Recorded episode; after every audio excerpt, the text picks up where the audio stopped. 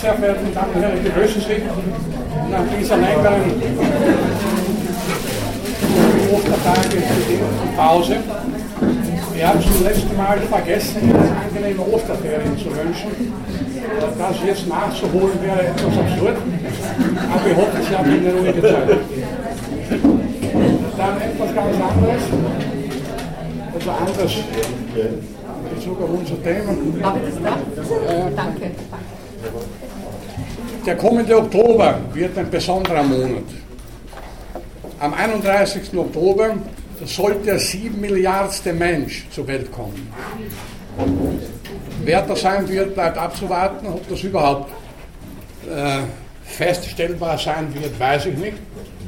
Aber dann sollte man eigentlich den oder den irgendwie positiv markieren. Also 7 Milliarden am 31. Oktober. Übrigens soll dieser Oktober insoweit bemerkenswert sein, als er fünf Sonntage und fünf Montage enthalten wird. Das ist für Oktober angeblich nur alle 720 Jahre der Fall. Sie können es nachprüfen, ich weiß es nicht. Dieser Monat Mai hat ja vorher nachgeschaut, fünf Sonntage und fünf Montage. Aber für Oktober sollte es äußerst selten sein. Gut, das gewissermaßen zur Auflockerung zum Einstieg. Wir stehen hingegen beim Thema freier Wille als Illusion, wie ich gleich bemerken darf. Ich darf kurz in Erinnerung rufen, was wir zum letzten Mal festgehalten haben. Es leugnet niemand, äh, dass wir einen Willen haben.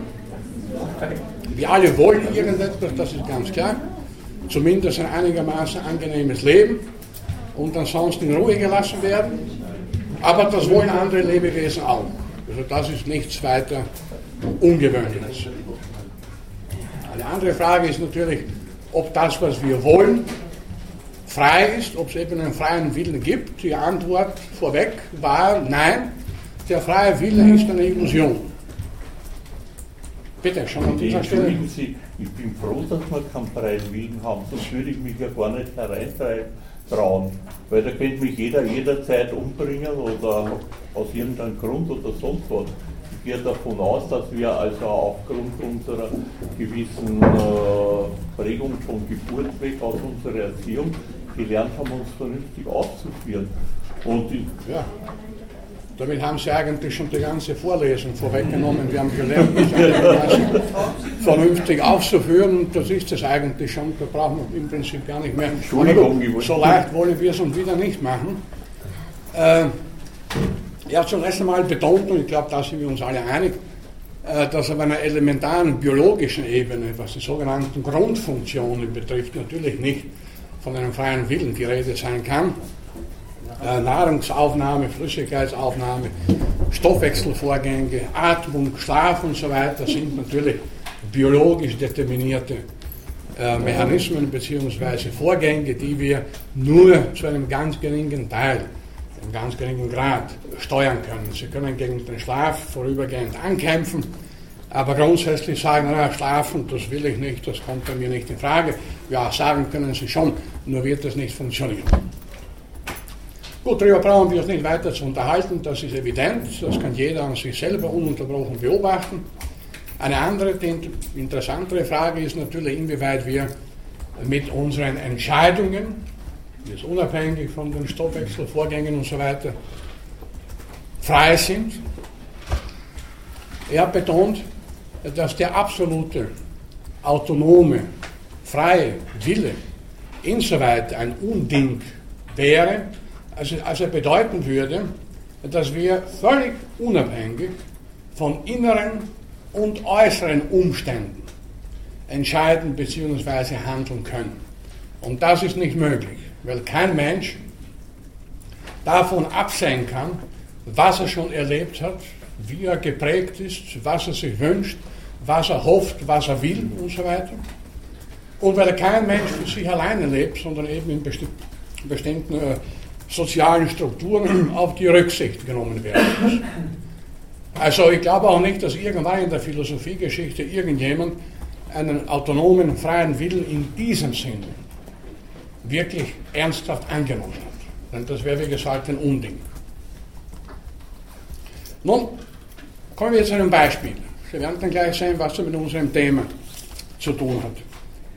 Im Jahr 1902 machte Franz von Liszt, ein Verwandter des bekannten äh, Komponisten, äh, Jurist, Professor für Rechtswissenschaft, in seiner Vorlesung folgendes Experiment. Zwei Studenten begannen plötzlich mitten in der Vorlesung miteinander zu diskutieren, wurden immer lauter, brüllten sich schließlich an und dann fiel ein Schuss aus einem Revolver. Natürlich waren die übrigen irritiert, aufgeregt und der Professor konnte sie beruhigen, sagen bitte, das war eine gestellte Szene, das habe ich verursacht. Der Schuss war eine Platzpatrone, keine Einzelheit. Aber jetzt haben Sie die Aufgabe, genau zu protokollieren, niederzuschreiben, was Sie gehört und gesehen haben. Das Ergebnis war erstaunlich. Es herrschte überhaupt nicht Einigkeit darüber, worüber die diskutiert haben eigentlich, wer als erster begonnen hat, wer wen zuerst angebrüllt hat. Ein Kommilitone will sogar zwei oder drei Schüsse gehört haben. Da sind wir beim Problem des Augenzeugen. Wie gesagt, wir kommen dann gleich zu unserem Thema äh, zurück. Wie zuverlässig sind Augenzeugen? Und damit haben ja die Polizei und Gerichte ständig zu tun. Augenzeugen sind, ich möchte nicht sagen durchwegs, aber häufig überhaupt nicht zuverlässig. Manchmal höchst unzuverlässig. Die Erklärung dafür liegt auf der Hand. Wir haben bei anderer Gelegenheit gesagt, dass Menschen vielfach genau das sehen und hören, was sie auch sehen und hören wollen. Jetzt überlegen Sie hypothetisch, Sie werden Zeuge eines Autounfalls. Natürlich kommt so etwas überraschend. Keiner von uns geht durch die Straßen von Wien und schaut genau, wann kracht endlich ein Auto gegen eine Hausmauer, damit das genau protokollieren kann. Sondern das passiert plötzlich. Ja, und dann sollen wir das bezeugen, was ist passiert. Ja, der, Autofahrer wollte vielleicht einem Radfahrer ausweichen. Ja, da war ein Fußgänger, der war vielleicht die Ursache. Ja, da war vielleicht auch nur ein Hund. Und schon ist eine völlige Verwirrung da. Allein das ist passiert, dass dieser Unfall passiert, hat einen gewissen Überraschungseffekt,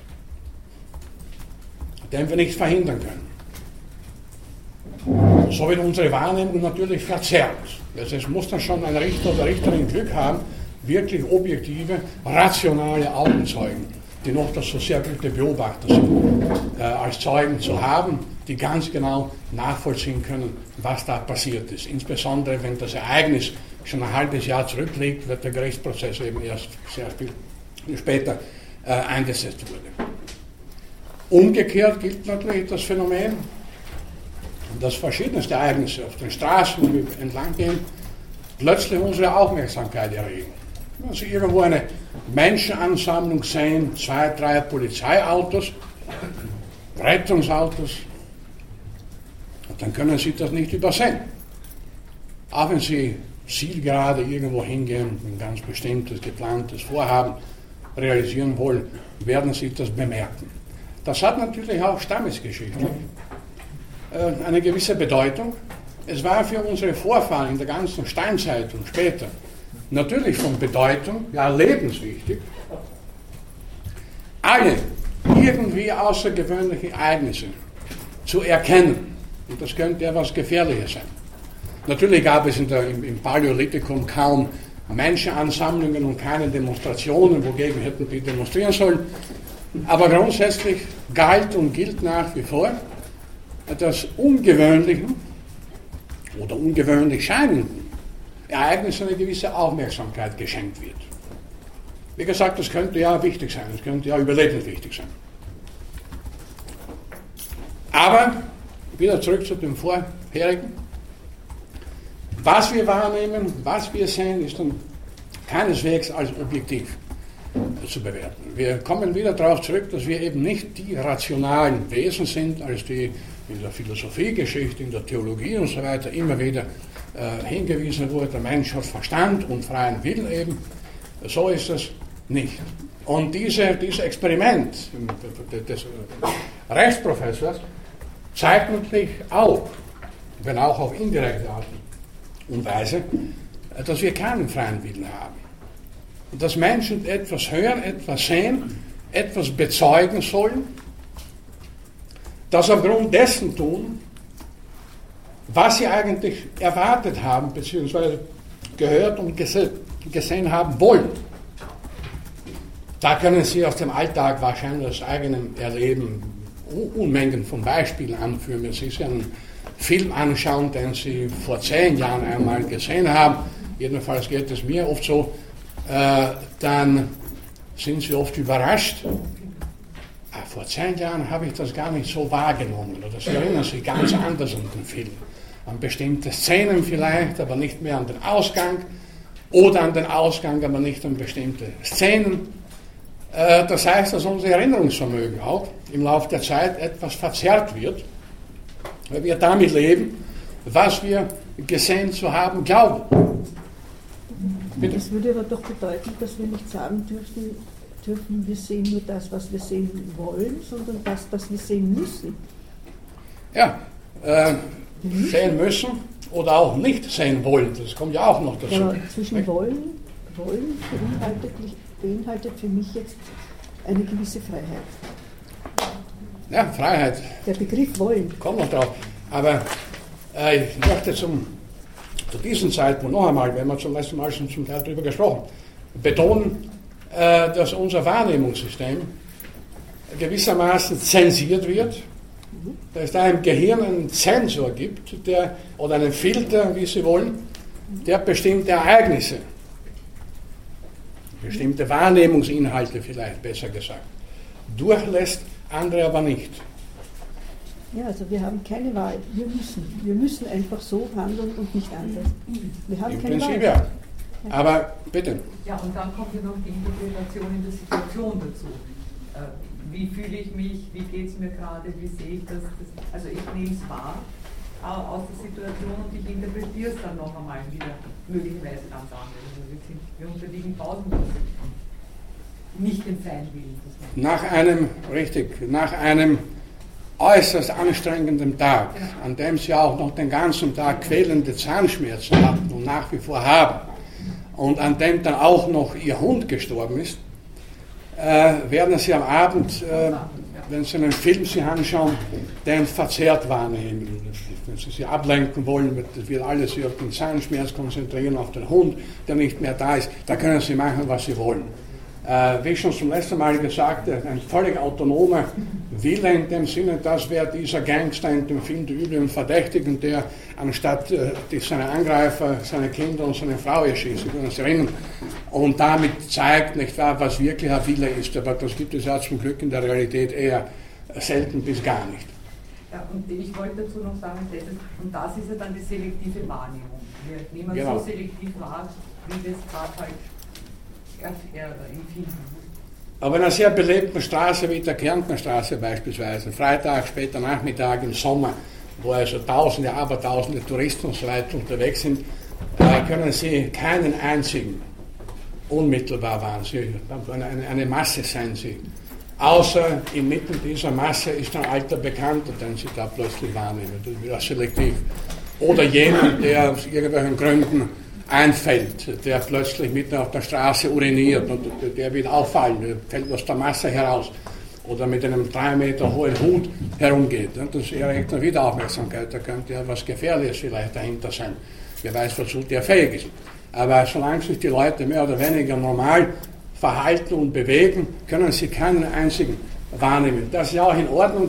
Das ist ein Prinzip der Wahrnehmungsökonomie. Ich kann nicht auf der Kärntner Straße, wenn ich vom Stephanplatz zur Oper oder umgekehrt gehe, jeden Einzelnen mir genau anschauen. Da komme ich ja nicht vom Fleck.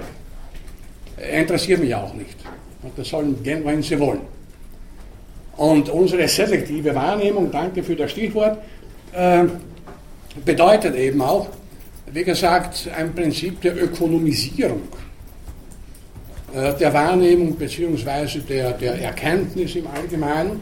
Nicht alles ist unmittelbar wichtig, sondern im Laufe der Evolution unseres Gehirns wurde und dieses Gehirn daraufhin selektiert, diejenigen Ausschnitte aus der uns umgebenden Wirklichkeit wahrzunehmen, auf die Bezug zu nehmen, auch von unmittelbarer Lebensbedeutung war bzw. ist. Alles andere darf man wahrnehmen.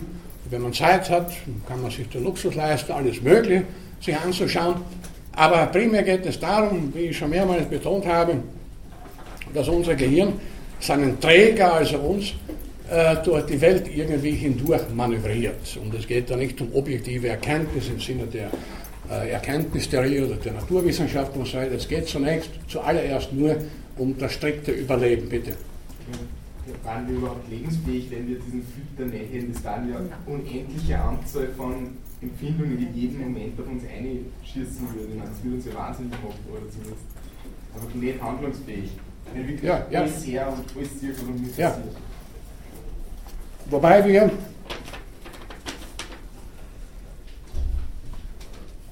ja, wobei wir drei, jetzt dreierlei Ebenen unterscheiden sollten, wenn also von Freiheit die Rede ist. Äh, erstens Gedankenfreiheit, zweitens Entscheidungsfreiheit und drittens Handlungsfreiheit.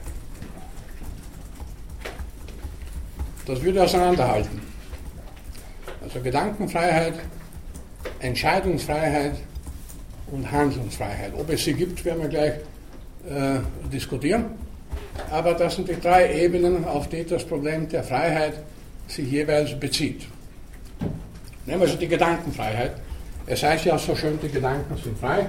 In der Tat, Sie können gedanklich auch einen Mord begehen, kann Sie niemand deswegen äh, zur Verantwortung ziehen. Es weiß auch niemand davon, was Sie sich gedacht haben wenn sie im Gedanken getötet haben, auf welche Art und Weise und so weiter. Das heißt, auf der Ebene, auf der Ebene der Gedanken sind wir völlig unabhängig, zunächst einmal will es so scheinen, von möglichen äußeren Einflüssen. Wir müssen da auch nicht konkret entscheiden, sondern alles Mögliche zusammen fantasieren.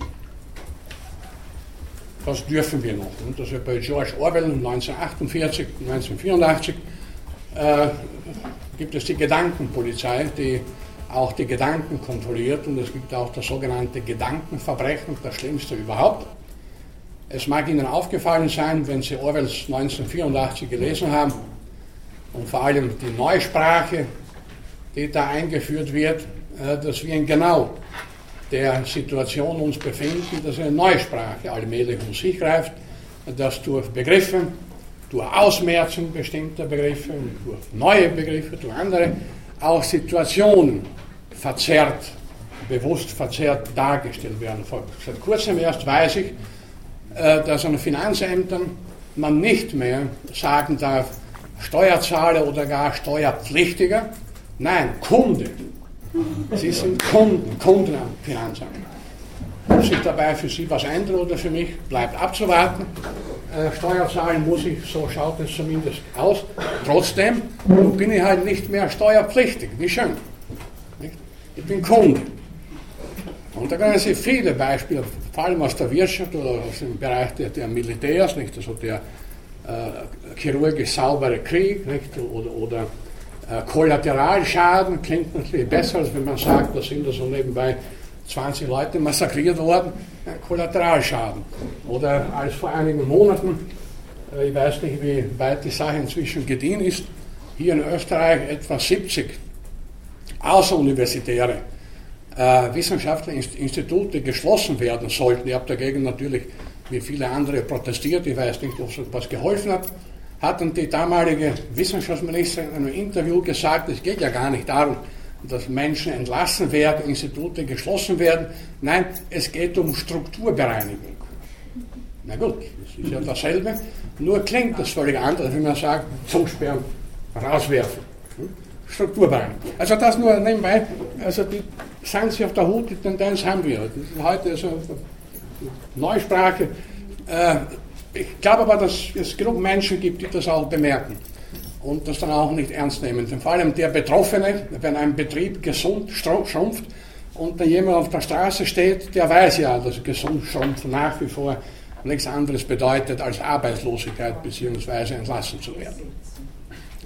Gut, aber das ist ja auch nichts Neues in dem Sinne, zu allen Zeiten wahrscheinlich versuchte man aber nicht immer sehr subtil, auch die Gedanken von Menschen irgendwie zu kontrollieren, in, richtige, in die richtige Richtung zu lenken, Menschen vorzugeben, was sie zu glauben haben und vieles mehr. Mal davon abgesehen, wie gesagt, Sie dürfen denken, was Sie wollen, ich darf denken, was ich will. Da haben wir scheinbar völlige Freiheit. Aber auch nicht wirklich, denn unsere Gedanken können wir nicht kontrollieren. Völlig unabhängig von äußeren Einflüssen. Keiner von Ihnen kann mir jetzt schlüssig sagen, was er oder sie in zwölf Minuten denken wird. Wer weiß, was Ihnen in den nächsten zwölf Minuten in den Sinn kommt. Nicht nur aufgrund meines Vortrags, er kann irgendwas plötzlich sich in Erinnerung rufen, ist plötzlich abgelenkt zu denken an irgendwas ganz anderes, haben wir auch schon zum letzten Mal kurz äh, angedeutet. Äh, die Gedanken, unsere Gedankenwelt ist das reinste Chaos. Wir merken uns vor allem dann unangenehm, wenn wir uns auf eine Sache konzentrieren wollen, die aus irgendeinem Grund wichtig ist, eine Prüfungsarbeit zum Beispiel, und es dann nicht ganz so klappt, wenn wir abgelenkt werden irgendwelchen belastenden Gedanken, die sich da plötzlich einnisten, was wir ja gar nicht wollten, da sind wir uns verärgert, wieso fällt mir das jetzt ein? Umgekehrt geht es immer wieder so, dass wir sagen, ach, dass ich das erst jetzt bemerke. Warum habe ich nicht früher schon dran gedacht? Ja, warum nicht? Eine gute Frage. Es kommt eben erst jetzt. Oder mir passiert es gelegentlich, ich stehe zu Hause vom Schreibtisch auf, gehe ins Schlafzimmer, dort angekommen, weiß ich nicht, was ich da eigentlich wollte. Ich gehe wieder zurück, Taschentuch wollte ich mir holen, natürlich. Oder Sie wollen was sagen, plötzlich ist das weg. Was wollt ihr eigentlich sagen? Bei einem Vortrag ist das sehr schlimm, da soll man immer wissen, was man sagen möchte und was wollt ihr eigentlich sagen. Also, das brauche ich nicht weiter auszuführen, da kann jeder und jede von Ihnen aus eigener Erfahrung, aus eigenen Erlebnissen sicherlich zahlreiche Beispiele nennen, die zum Glück, das auch gleich wieder dazu, in der Regel völlig harmlos sind. Wenn Sie momentan nicht wissen, was Sie sagen wollten, gut, dann fällt es in fünf Minuten ein. Äh, es geht ja in der Regel oder meistens im Alltag nicht darum, dass Sie ein Leben, Menschenleben retten müssen und dass Sie deswegen, weil Sie vergessen haben, etwas zu sagen, dass dann deswegen jemand stirbt. Das ist ja in der Regel nicht der Fall. Aber so oder so, wie gesagt, ein völlig chaotisches, eine völlig chaotische Gedankenwelt und dieses Chaos entsteht darauf, dass wir ja ununterbrochen mit unzähligen Erinnerungen, Erlebnissen, Prägungen und so weiter und so weiter durch die Welt gehen und davon nicht absehen können. Wie ich schon zum letzten Mal ausgeführt habe, hat ja jeder von uns aufgrund zum Teil schon frühkindlicher Prägungen bestimmte Neigungen oder Abneigungen. Abneigungen gegen bestimmte Speisen zum Beispiel, weil da irgendwann vor Jahrzehnten hat man davon so viel gegessen, das hatte dann sehr schlimme Konsequenzen, das kann man dann nicht mehr anschauen.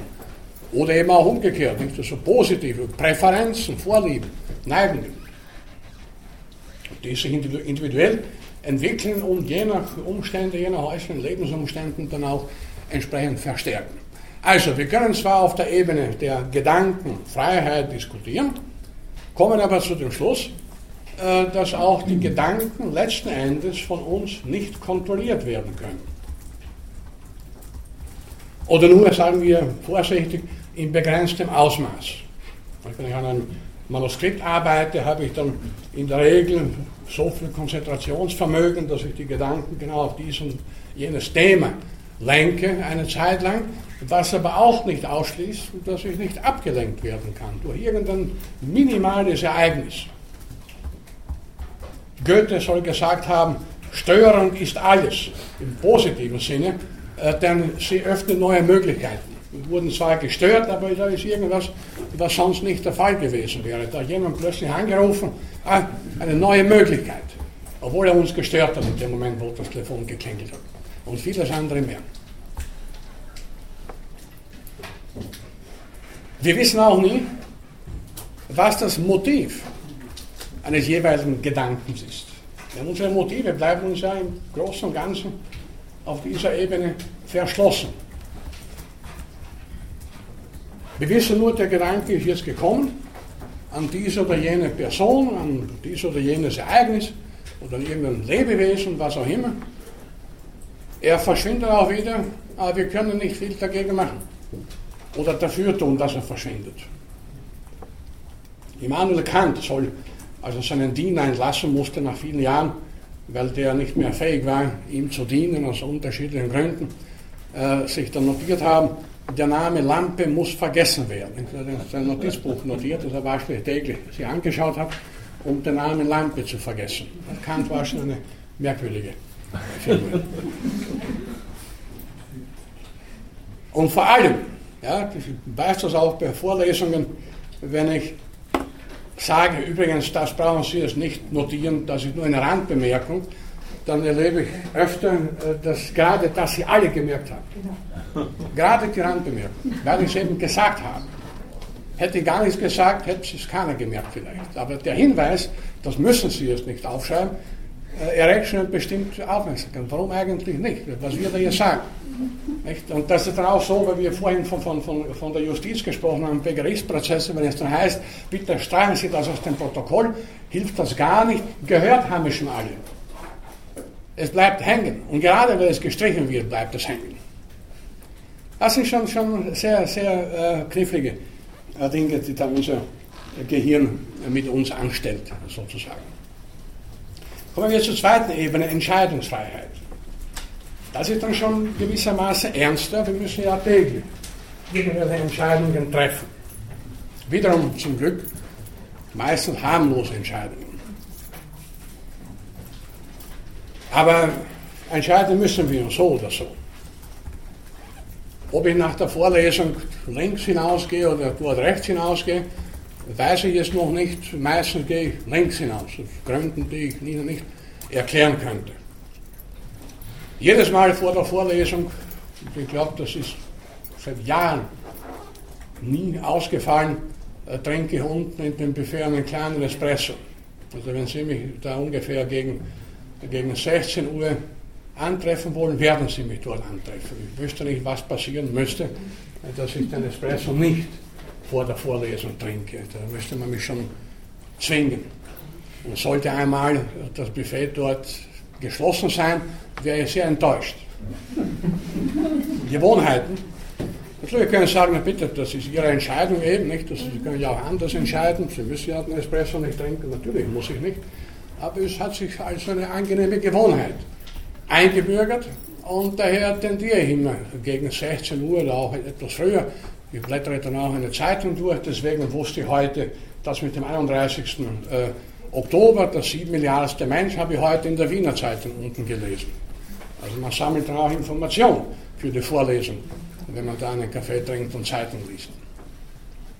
Ja, aber wo ist die Entscheidungsfreiheit, wie gesagt? Das sind das eingespielte, äh, können wir hunderte andere Beispiele nehmen. Was uns irgendwie einmal angenehm war, und das tendieren wir, das ist auch durchaus verständlich, äh, immer wieder zu wiederholen. Gut, jetzt Entscheidungen. Ob ich links oder rechts hinausgehe, ist egal. Das ist eine Entscheidung, die wirklich harmlos ist. Ob ich nach der Vorlesung direkt nach Hause gehe oder, oder ob ich zu Fuß gehe oder die Straßenbahn nehme oder ob ich in eine andere Richtung gehe, ja, ist auch völlig harmlos, in der Regel zumindest, je nachdem, was ich vorhabe oder wie ich mich entscheide. Äh, nur herrscht in dem Sinne keine Entscheidungsfreiheit, als wir ja da auch wieder Motive haben, die auch von einem zum anderen Augenblick wechseln können.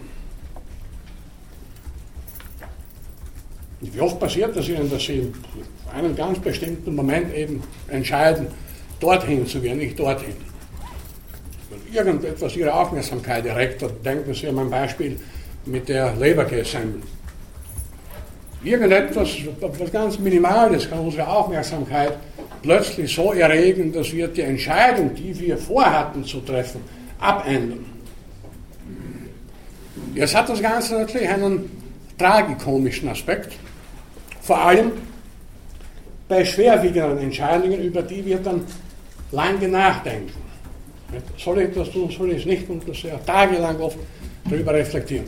Nehmen wir mal an, Jemand hat am 12. Äh, Mai 1995 geheiratet, dem ist ein langer Entscheidungsprozess vorausgegangen, nicht wahr? Und ja, also dann war alles genau abgewogen, genau, die Person ist die richtige oder der richtige. Wir heiraten also. Da war eine sehr vernünftige Entscheidung. Ich möchte da ganz absehen von, von, von vorrationalen äh, äh, Faktoren, die da mitgewirkt haben. Die Entscheidung war also richtig und der Tag, an dem die Hochzeit stattfand, war dann für den und die Betreffende der schönste Tag ihres Lebens. Inzwischen nehmen wir an, sind sie aber längst geschieden und es gibt immer noch Streitigkeiten wegen Besuchsrecht der Kinder. Es gibt immer noch Schulden zu zahlen und so weiter. Das war im Nachhinein besehen, war das der schrecklichste Tag im Leben eigentlich, wenn, sie, wenn, wenn, wenn die Entscheidung erst gar nicht getroffen worden wäre, wäre beiden einiges erspart geblieben. Im Nachhinein besehen. Nur damals, und das ist eben das Tragikomische gewissermaßen, war die Entscheidung ja richtig. Aus damaliger Sicht. Und natürlich gingen die nicht davon aus, naja, das ist eh wurscht, wir werden uns eh scheiden lassen. Ja, gut, wenn, wenn sie davon ausgegangen wären, hätten sie ja nicht erst heiraten müssen. Bitte. Das ist ja immer ein Problem in der Medizin. Die Entscheidung fällt ex ante, beurteilt wird sie ex post, wenn sie schlecht ja. ausgeht. Nicht? Genau, ja. Wüsste man nachher nicht, der Spruch nachher ist leicht sein. Das natürlich, da wird es dann wirklich ernst in der Medizin, äh, wenn, und da kommt es auch oft vor, dass die Entscheidung sehr schnell getroffen werden muss. Äh, nicht das, ich denke nicht an chronische Krankheiten, sondern an, an Unfälle und so weiter, wo der Chirurg binnen weniger Minuten entscheiden muss, wie er handeln soll. Soll er das Bein amputieren oder nicht?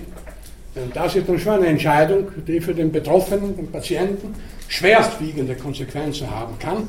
Vielleicht war die Beinamputation dann auch richtig aus chirurgischer Sicht, vielleicht war sie aber auch falsch, post factum. Weil der dann an irgendeiner unvorhergesehenen äh, Infektionskrankheit gestorben ist. Da gibt es ja die düstersten äh, Sachen in, in, der Medizin, in Krankenhäusern und so weiter, auch wenn man davon ausgeht, dass alle Ärzte natürlich nicht nur ihrem dem hippokratischen Eid verpflichtet sind, sondern auch entsprechend ausgebildet und die richtigen Entscheidungen zu treffen vermögen, wissen sie natürlich nicht, Sie haben es ja vorhin gesagt, in dem Augenblick, wo sie entscheiden, ob die Entscheidung auch in aller Konsequenz die richtige sein bzw. bleiben wird. Das ist natürlich ein Problem. Oder da, da gibt es natürlich, sagen wir, bei, bei äh, Flugzeug, wo der Kapitän sehr rasch entscheiden muss, weil da irgendein außergewöhnlicher Störfall in der Maschine aufgetreten ist, der muss dann auch sehr rasch entscheiden. Und äh, die Entscheidung kann richtig oder auch falsch sein. Ob sie falsch wird, weiß man. Oder richtig wird, weiß, weiß er zunächst einmal noch nicht. Wie gesagt, das sind dann gewissermaßen die tragikomischen Aspekte. Wir entscheiden, sehen wir es mal wieder ab von der Medizin und von, von Extremsituationen, auch im Alltag, ja, wenn wir Dinge abwägen, ja immer richtig. Oder wenn jemand ein Auto kauft und tagelang reflektiert, was soll er kaufen, was darf es kosten und so weiter und hat eigentlich eine rationale Entscheidung getroffen, ja, die war jetzt richtig. Zwei Jahre später vielleicht nicht. Wenn sich herausstellt, dass das Auto permanent zu Pannen neigt, dann war die Entscheidung falsch. Aber das konnte der Betreffende nicht wissen. Zu dem Zeitpunkt also die Entscheidung rational, alles genau kalkulieren, den Preis und so weiter äh, getroffen hatte. Andererseits, Sie haben das vorhin, glaube ich, in die Richtung, so habe ich es verstanden, angedeutet. Andererseits werden, kämen wir ja anders überhaupt nicht vom Fleck. Ich muss ja irgendwas, irgendwas muss ich ja machen irgendwas entscheiden, so oder so. Sogar wenn ich nichts tue, habe ich ja schon etwas entschieden, nämlich gar nichts zu tun. Und das kann auch Konsequenzen haben. Man muss auch immer, das ist auch in der Ethik, in der Moralphilosophie, ist es ja nicht nur von Bedeutung, was jemand tut, wie er handelt, sondern auch, welche Handlung er unterlässt. Das kann auch natürlich moralisch und ethisch schwerwiegende Konsequenzen haben. Aber das ist nur als Randbemerkung. Also wie im Falle der Gedankenfreiheit können wir im Fall der Entscheidungsfreiheit sagen, es will uns so scheinen, dass wir entscheiden können eben wie wir wollen dass wir frei entscheiden können, dass wir verschiedene für und wider abwägen können Und das mag durchaus im einzelnen Fall rational geschehen, dass wir aber die Konsequenzen nicht voraussagen können, nicht wissen, ob die Entscheidung auch ein für alle Mal die richtige gewesen sein wird. Und vor allem wissen wir auch nicht im Augenblick die Entscheidung, was für ein Motiv uns letzten Endes antreibt, so oder anders zu entscheiden. Das heißt, wir sind ja gar nicht in der Lage, rational zu entscheiden. Bitte? Wir sind ja dann gar nicht in der Lage, rational zu entscheiden, wenn ich nicht einmal vom Motiv, wenn ich nicht einmal das Motiv wahrnehmen kann. Die Motive sind ja immer unbewusst. Die entziehen sich ja weitgehend unserer Kontrolle, äh, zumindest in den allermeisten Fällen. Nur berührt uns das ja im Allgemeinen im Alltag nicht, wenn es sich nicht um wirklich schwerwiegende Entscheidungen handelt. Denn wenn uns das berühren würde, dann wären wir heute nicht mehr da. Dann wäre diese Selektion negativ eingegriffen, wären wir ausgestorben.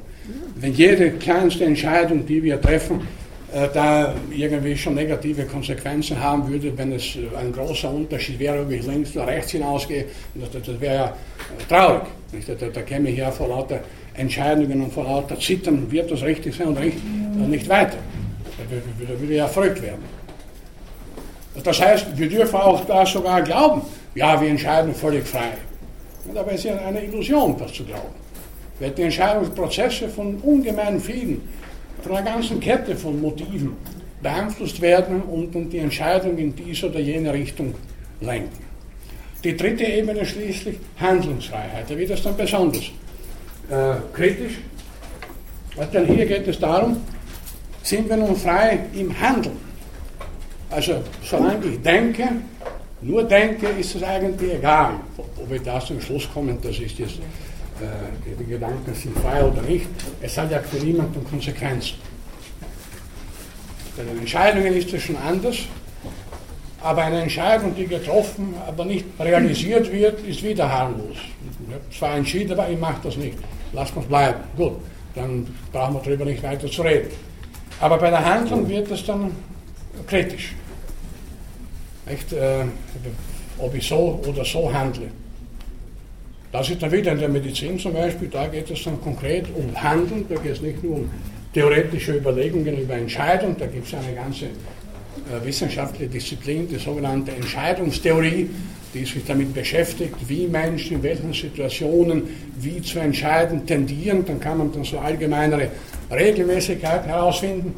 Äh, bei der Handlung, natürlich gibt es auch eine Handlungstheorie, es würde sich wundern, wenn es das nicht gäbe. Äh, nur kann jede Handlung von einiger Bedeutung auch schwerwiegende Konsequenzen haben. Natürlich ist unser ganzes Strafrecht darauf aufgebaut, damit komme ich zurück zu etwas, was ich zum letzten Mal am Ende schon angedeutet habe.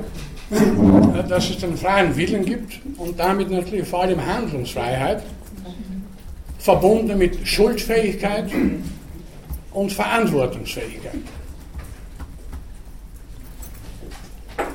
Und da hat, und das noch einmal zu vertiefen, denn das sind dann die, die großen Kontroversen, die vor einigen Jahren, vor allem in Deutschland, äh, losgetreten wurden, als einige Gehirnforscher, Neurobiologen Gerhard Roth und Wolf Singer vor allem dezidiert eben die These aufgestellt haben, es gibt keine Willensfreiheit. Da haben einige Juristen aufgeschrien, wenn es keine Willensfreiheit gibt, dann können wir die gesamte Jurisprudenz vergessen, dann können wir auch niemanden mehr zur Verantwortung ziehen.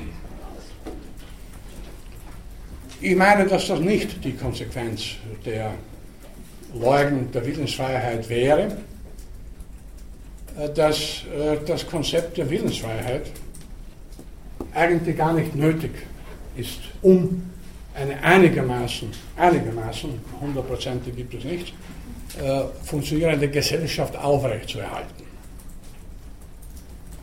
Denn auch wenn, ich, das, ich darf wiederholen, wenn das jemand einen anderen Menschen tötet und sich dann damit rechtfertigt, kann nichts dafür, das waren meine Gene, Hormone, Neuronen und was auch immer. Ihr wolltet das eigentlich nicht, aber ihr habt keinen freien Willen. Dann dürfen wir den trotzdem gewissermaßen aus dem Verkehr ziehen mit dem simplen, pragmatischen Argument, es gibt Menschen, das sind die allermeisten, die wollen eben nicht getötet werden. Und da brauche ich nicht also für eine Rechtsprechung jetzt äh, das Konzept des freien Willens oder archaische äh, Gedanken an Schuld und Sühne und Rache, Vergeltung und so weiter. Kann man alles vergessen, aus rein pragmatischen Gründen, aus sozialer Notwendigkeit heraus gewissermaßen, müssen wir dann irgendwie handeln, um zu verhindern, dass der weitere Morde begeht oder weitere Untaten begeht und so weiter. Äh, ich bin kein Strafrechtler und würde mich da auch nicht äh, einmischen, inwieweit das gesamte Strafrecht sowieso reformiert werden sollte oder müsste. Das müssen Fachjuristen entscheiden. Aber aus theoretischer, aus philosophischer und auch aus evolutionstheoretischer Sicht meine ich ganz dezidiert, dass die Vorstellung des freien Willens nicht nötig ist, um, wie gesagt, eine einigermaßen intakte, funktionierende Gesellschaft zu ermöglichen. Und bedenken Sie bitte eines, ist gewissermaßen umgekehrt, dass ja das Konzept des freien Willens ja als Druckmittel verwendet werden kann, beziehungsweise ideologisch missbraucht werden kann und alle möglichen Formen der Bestrafung etc. ideologisch rechtfertigen kann. Denn wenn man davon ausgeht, es gibt einen absoluten freien Willen, ja, jeder äh, kann völlig frei entscheiden und dann tut jemand irgendetwas, begeht irgendeine Tat, die unter den gegebenen moralischen Umständen, das muss ja nicht gleich ein Mord sein, irgendwas harmloseres, dann kann man den umso stärker bestrafen. Bedenken Sie bitte, es gibt äh, in einigen Ländern äh, schon für den Besitz einer kleinen Dosis Heroin die Todesstrafe. Etwas überzogen. Wir meinen es nicht auch. Das ist eben im Rahmen irgendeiner bestimmten Ideologie. Äh, wenn eine drakonische Strafe für eine an sich völlig harmlose Handlung, ob jemand für den privaten Gebrauch in so einer Tasche ein paar Gramm Heroin hat, geht uns ja eigentlich nichts an.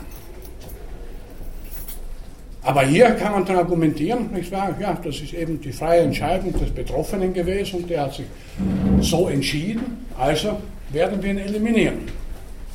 Das sind Extremfälle, aber man sollte da vorsichtig sein. Geschichte zeigt uns viele solcher Extremfälle, wo also unter dem Hinweis auf den freien Willen alles Mögliche bestraft werden kann und man sagt, der hätte das nicht tun dürfen, der hätte sich anders entscheiden können bzw. entscheiden müssen. Also insoweit fand ich dann, finde ich dann die Diskussion äh, in die Richtung, also ja, wenn es keinen freien Willen gibt, dann wird, wird unser gesamtes Rechtssystem und so weiter zusammenbrechen. Die Diskussion finde ich eigentlich überflüssig. Äh, Stichwort Verantwortung, natürlich noch einmal. Äh, inwieweit sind wir nun, inwieweit kann ich grundsätzlich, wenn wir eben keinen freien Willen haben, in, in, im strikten Sinn, wie weit können wir denn etwas verantworten? Oder wer verantwortet was? Wir haben täglich irgendetwas zu verantworten, wiederum zum Glück meistens eher harmlose Dinge. Äh, das Konzept oder die Idee der Verantwortung, der Notwendigkeit, Verantwortung zu übernehmen, äh, brauche ich aber nicht jetzt auch wieder kompliziert philosophisch zu begründen. Das ergibt sich ganz allein, ganz automatisch aus dem gesellschaftlichen Zusammenleben. Zum Teil auf einer strikt biologischen Ebene. Eltern fühlen sich normalerweise instinktiv für ihre kleinen Kinder verantwortlich. Das ist ganz klar. Es mag Eltern geben, ja sicher, Ausnahmen bestätigen die Regel. Aber in, in der Hauptzeit wird jede Mutter, jeder Vater eine gewisse Verantwortung für ihr Kind, zumindest bis zu einem gewissen Lebensalter, äh, automatisch übernehmen. Das ist biologisch programmiert, das ist biologisch bedenkt und hat natürlich zu tun mit dem Überleben, mit dem genetischen Überleben. Natürlich auch im Berufsleben, das ist da nicht mehr so strikt determiniert bzw. biologisch determiniert, müssen wir ständig irgendwo Verantwortung übernehmen. Es klappt auch manchmal, manchmal auch wieder nicht. Manche Leute verhalten sich verantwortungslos, wobei es dann natürlich immer wieder auch die Frage ist, aus welcher Perspektive ich jetzt die Verantwortung betrachte. Bitte. Eine Frage zur Verantwortung der Frau, wenn Sie gesagt haben, biologisch bedingt, wie weit geht da der, Sozi der, Sozi okay. der Sozialisierungsgedanke? Ja. Weil ja auch die Sozialisierung letztendlich auch die Verantwortung oder überhaupt den Menschen prägt. Ja. Wie weit ist da der biologische oder wo, wo, wo ist da diese biologisch, gibt es da eine biologisch irgendwo definierbare Grenze oder einen Bereich, den man auf die Biologie begründen kann? Danke für den Hinweis. Der Philosoph äh, Hans Jonas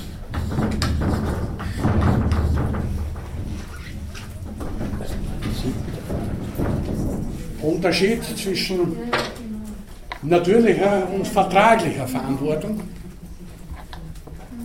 Die natürliche ist die, wovon wir vorhin gesprochen haben, die Verantwortung der Mutter für ihr Kind oder auch des Vaters für sein Kind natürlich. Äh, diese Verantwortung ist natürlich gewachsen. Wir wissen aus unterschiedlichsten Erfahrungstatsachen, dass Säuglinge, Kinder, Kleinkinder bis zu einem gewissen Alter nicht allein gelassen werden dürfen.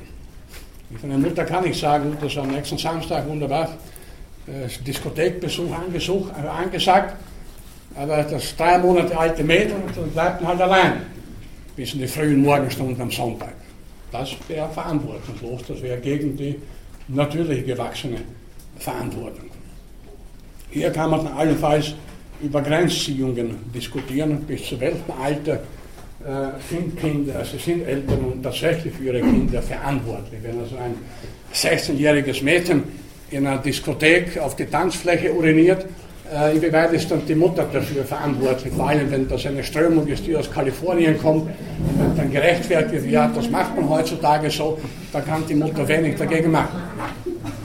Also da ist, da ist sie dann von der Verantwortung mehr oder weniger entbunden. Bitte. Kann man davon ausgehen, dass jede normale Person ist unser Anführungsstrichen das Wort ist es dann ein biologischer Fehler, wenn eine Mutter hier ein drei Monate altes Kind dann allein lässt, damit es Party macht? Oder wie rechtfertigt das dann? Das müsste dann wirklich ein Fehler sein. Ja, deswegen ist ja das Beispiel, das ich zu Beginn, also zum letzten Mal gebracht habe, äh, von dem Amerikaner, der sein kleines Kind irrtümlich im Auto liegen gelassen hat, äh, so schlimm. Nicht? Weil das normalerweise, das unter großen Anführungszeichen, ja Eltern nicht passieren dürfte. Und auch meistens nicht, tatsächlich nicht passiert. Da war, das war eine absolute Ausnahme, eine Tragödie. Das ist ja doch ein Unterschied, ob der einfach das Kind vergisst oder ob der Beinheit sagt, ja, das lasse ich jetzt alleine haben, weil ich will jetzt feiern gehen. Das ist, ist sicher ein Unterschied, ja. Klar, in einem Fall war es also eine Gedankenlosigkeit aus Gründen, die ich nicht nachvollziehen kann. Ich kenne diesen Mann nicht. In einem anderen Fall wäre es eine schlichte Fahrlässigkeit. Nicht? Und das ist eine Verantwortungslosigkeit. Bei dem, bei dem Amerikaner, der sein kleines Kind im Auto vergessen hat, äh, kann man nicht eigentlich von Verantwortungslosigkeit reden. Er hat ja nichts verantwortet, er hat es vergessen. Ja, das ist auch die Frage, wie man Verantwortung definieren möchte im strikten Sinne. Aber wie gesagt, die natürlich gewachsene Verantwortung äh, ist eben die, die in der Regel, wie gesagt, Ausnahmen gibt es dann immer wieder, sozusagen biologisch und psychologisch normale Eltern äh, ihren Kindern gegenüber äh, zu erfüllen haben. So bis zu einem bestimmten Lebensalter. Gut, manche Kinder werden bekanntlich nie erwachsen, da kann man dann auch wieder fragen, inwieweit die Eltern die Verantwortung früher falsch übernommen haben. Aber das, das könnte man vom Hundertsten ins Tausendste kommen. Was hier also gemeint ist mit der natürlichen Verantwortung, das ist die, die gewissermaßen biologisch determiniert ist und die also den, den Effekt der Sozialisierung nach sich zieht.